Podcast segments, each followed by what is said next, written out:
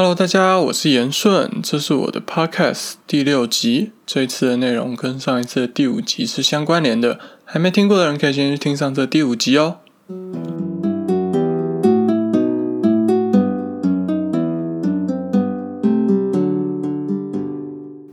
好，讲完德国铁路以后，我们来讲德国邮政。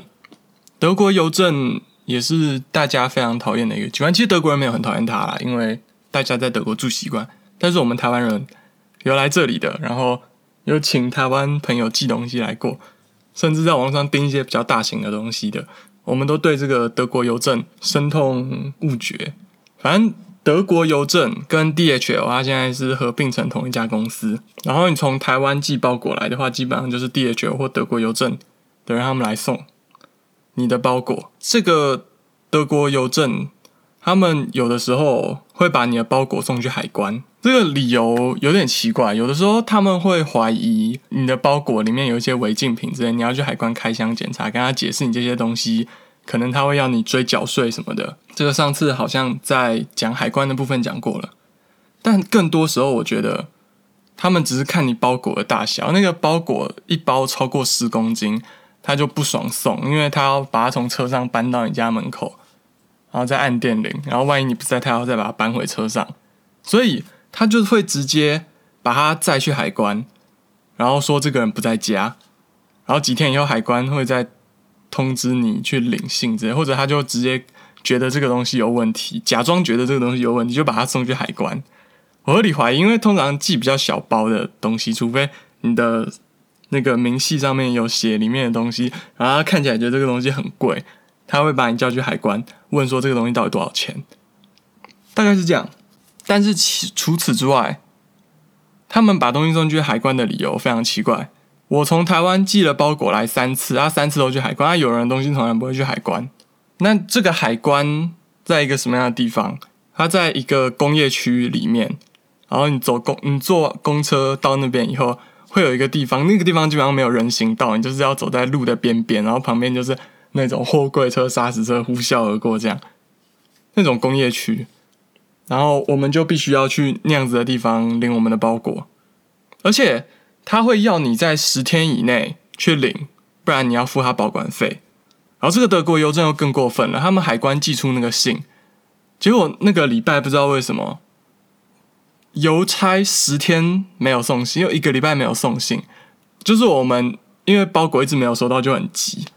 所以我们就打电话问 DHL，然后我们问了两三次一直催。他们的人才说：“哦，这个东西在海关，你要等到通知单来的时候再去领。”但是我们就看快到第十天了，都还没收到通知单，然后我们就自己跑去海关要东西。就我们自己大概知道他会被送去哪个海关。结果我们跑去要东西，他还跟我们说，因为超过十天了，所以我们要付保管费。可是你根本没有把通知单寄到我家，你这种东西不是应该是挂号信，我们签收开始算时间吗？对不对啊？不然你这样子寄出来，结果你的德国邮差十天不送信，然后大家就要再多缴保管费给你海关。总之，我就是觉得德国这个邮差很过分，你知道？他们服务态度真的很差。他们看你包裹重不想送，就把它送去海关。然后下雨天也不送信。然后有的时候一整个礼拜都下雨，他就一整个礼拜不送信。这样一整个礼拜，万一人家是那种有三天五天时效性的东西怎么办？像这个海关这个十天的东西。要是我们没有早一点去领，他到时候直接退回台湾呢？他直接退运，然后我们还要再付退运的运费，或者他直接把那些东西销毁，非常的夸张，你知道？你讲到德国邮政或者 DHL，你很难想象他们是这种服务态度。对，就是德国邮政跟 DHL，他们现在是一家公司了。这个就是一个民营化的过程。然后我们如果去投诉说我们一整天都在家，但是他没有来按门铃，他却说我们不在家。的话也不会有下文，真的。德国邮政的服务品质非常差。我们那一次跟他吵说，因为邮差没有送信，我们要多付海关保管费。结果你知道他就问什么吗？他就问说：“阿水，你最后是拿到你的包裹了没有？”我们就说拿到了，就说：“哦，那不就好了吗？”然后就直接挂电话，哎，超棒的，你不觉得吗？这种服务态度，好德国，哦，这个真的劳权高涨到这种程度，人家接线的才懒得听你客诉嘞。哇塞，有没有很棒？真的，在德国当邮差好轻松哦，包裹不爽送就送去海关，让人家自己来拿就好了。好啦，讲完这个会挂你电话的德国邮政客服以后，那最后一个我们要来讲的就是德意志银行 （Deutsche Bank），它开头也是 Deutsche，所以可以叫它德国银行。总之就是德国的国有银行。然后前阵子在景气其实没有很差的时候，它就一直有传言说要倒闭。就是如果你是像那些爱尔兰银行之类的东西，你在那个金融风暴要来的时候。你说不行，你撑不下去，你要倒，我可以理解。但是这人是大家景气大好的时候，结果你就莫名其妙有一天就说不行，我财务状况不好，这是怎么回事啊？很多人会觉得为什么很意很意外，怎么一家好好的国家的银行，尤其是德国，也不是南欧国家，怎么会突然财务状况不好，然后经营不善？其实我个人是不太意外啦，就是他们的效率其实非常的差。你知道我在这里。如果要转账的话，如果八月十五号以前要入账，那我八月几号会吗？我八月十二号要会，他大概要两个工作天到三个工作天才会入账。所以它转账不像台湾，你这边转了，那边就领了。当然这么样也是有一点好处啦，就是你像台湾，你及时转及时领了，诈骗集团的车手就可以马上拿提款卡去把钱领出来。然后你钱就追不回来，你就算报警也没有用。但是这里你被骗了，你去操作 ATM，啊，操作完以后嘞，两天才入账。那你可能过两个小时，你就越想越不对劲，你就跑去报警啊，他们就可以把这笔钱拦截下来了。这或许是为什么我在德国其实很少听过这方面的诈骗集团，就是那种要你只是去 ATM 操作付款的诈骗集团。比台湾少很多，我觉得一方面是因为他们这方面实在太没有效率了，所以给警方很长的时间可以去把这个钱拦下来。另一方面讲开户，反正我要办一个限制提领账户，现在有一个新创科技叫 FinT 吧，你可以用那个东西网络开户，然后把钱汇过去就好了。但是我那个时候要用德意志银行开限制提领账户，所以我就要先填一份表格，然后给财，然后附上财力证明，然后送去德协，然后德协要负责公证这些财力证明是有效，然后帮我把它寄去德国，然后开好这个限制提领账户以后，我才能够办我的签证，非常麻烦。我这个文件寄过去要用纸本哦，我不能在线上填表哦，然后财力证明也要印出来，然后审核哦。然后寄跨国快递到他们在不知道法兰克福还是科隆的银行，他们那边有一个部门在审查，审查审查完了以后，他们会再寄一个通知回来，说我户头已经开好了。他们那时候是先通知德协，我的签证可以办下去了，就先拿到签证。啊，正式我的户头已经开好的那个通知呢？则是到我的我到达德国以后第三天，他才寄到我到台北的家里面，就这么没有效率，非常没有效率，难以想象。而且他那个时候很复杂，你开好这个户头以后，他会先给你一个，他会先给你一个假的账户，你先把钱汇过去，然后最后再帮你转进真的账户，然后再告诉你这个真的账户才是你的户头，就是繁文缛节，你知道？还好现在德国新创科技起来了，大家可以用一些 FinT 八 Expatrio 之类的。业者开限制提领账户啊，说明一下这个限制提领账户啊。限制提领账户就是怕德国有一些人拿学生签证，却其实来这里打工、打黑工做工作，然后不是来念书的。那要证明你有足够的钱，可以在德国这里养活你自己念书的时候所需。大概是我那时候是八六四零欧元，八千六百欧元，现在要一万，超过一万了。总之。大概就是这样，这就是我说的三家德国公司，德国开头的公司非常没有效率。然后有一家，我觉得它算是介于之间吧，叫做 Deutsche Telekom，简称 Telekom 或 T-Mobile，德国电信 T-Mobile。大家可能对这个 T-Mobile T 电信公司比较熟悉。就是在美国，甚至欧洲很多除了德国以外的国家也都存在。他们在这个 T-Mobile 的品牌底下做的很大，甚至他们还是拜仁慕尼黑最大的赞助商。但是有没有注意到，德国电信 Deutsche Telekom 他们叫自己叫 Telekom 或 T-Mobile，所以他们就可以闪过这个 Deutsche 开头的德国魔咒。他们就可以商业化做得很好，很有效率，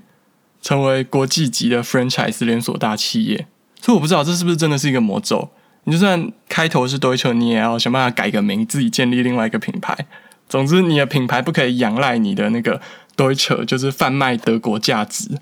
你必须要建立自己的价值，你要去努力，然后这个努力的过程，你的企业才会有效率。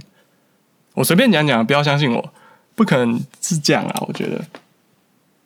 然后说起这个，他们公司很有创意，你知道吗？他们在德国推出了一个拜仁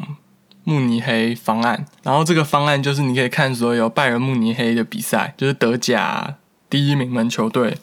的比赛的串流，就是你用你的手机。它一个月只有两 GB 的流量，但是你看拜仁慕尼黑串流比赛的时候，就它附赠你那个，你可以看比赛，而且还不会计流量，所以你就可以无限看拜仁慕尼黑的比赛。但是除此之外，上网行为就要计入流量，然后一个月只有两 GB 或三 GB。他们这边的那个行动网络超级贵，大概五 GB 可能就要你二十欧元，六百块这样，不像台湾还有吃到饱，这边没有。最后，我想要来总结一下，我个人认为为什么会有这个德国魔咒的存在。好啦，魔咒是我乱讲的，但是这些公司除了德意志银行以外，他们有一个特点，就是他们以前都是公家机关，像以前的邮局，它是公营的，它是 Post on，就是邮局办公室，就是它是邮局的支局等，等于它是一个政府机关，然后现在民营化变成一个 filial，就变成一个据点啊。邮政公司的分公司，就是每一个地方这样子。那在这样子的过程当中，他仍然掌握了德国很大量的一个基本服务的时候，如果他为了追求利润，所以他选择在企业经营上面放弃一些就是原则性的东西，好比说效率啊、准时啊。但是那些东西，如果追求到极端，你不一定会把你的利润最大化的时候啊，他们他们可能就会去舍弃这些东西。但是这些东西，它可能对于整个国家的运作是有一些外部效益的。这种时候，你贸然把这些东西民营化的话，可能不见得是好事啊。当然，有些人会说，你民营化，你效率会提升。但是民营化真的效率会提升吗？如果你没有竞争的话，像德国铁路是在大概在二零一四年以后，欧盟他们法规通过，你的铁路要开放其他国家的列车来行驶，多少的比例这样，他们才真的有一些国际上的竞争。不然德国铁路慢慢民营化的过程，他是不是就得要放弃一些他的准点性，然后他备用列车？我在网上看到他们。归咎于他们的官僚体系，然后可以用的备用列车数不够，或者是在施工方面的效率不够高。但是他们如果真的把这些事情做好了，那他们的利润真的会变高吗？我其实不这么认为。在他们在这个市场还有一定的垄断性的时候，大家还是别无选择，只能够坐德国铁路的时候，有的时候他们如果一台列车塞不满，他们就会选择不要把那台车开出来，然后让大家去挤。其他台列车把人都挤到同一台列车上，为什么这样子的话可以提高它的利润？就是如果民营化，你必须要自负获利，你的获利、你的亏损，政府不再为你全权负责的时候，那你的效率等等，真的会提升吗？那些我们所重视的价值，所谓的准时，所谓的安全。真的会被放在 first priority 最高的优先考量吗？其实我是不这么认为的。所以，对于很多人在说台铁要民营化，我其实是持一个保留的态度，而不是像很多人抱持的一个支持的态度。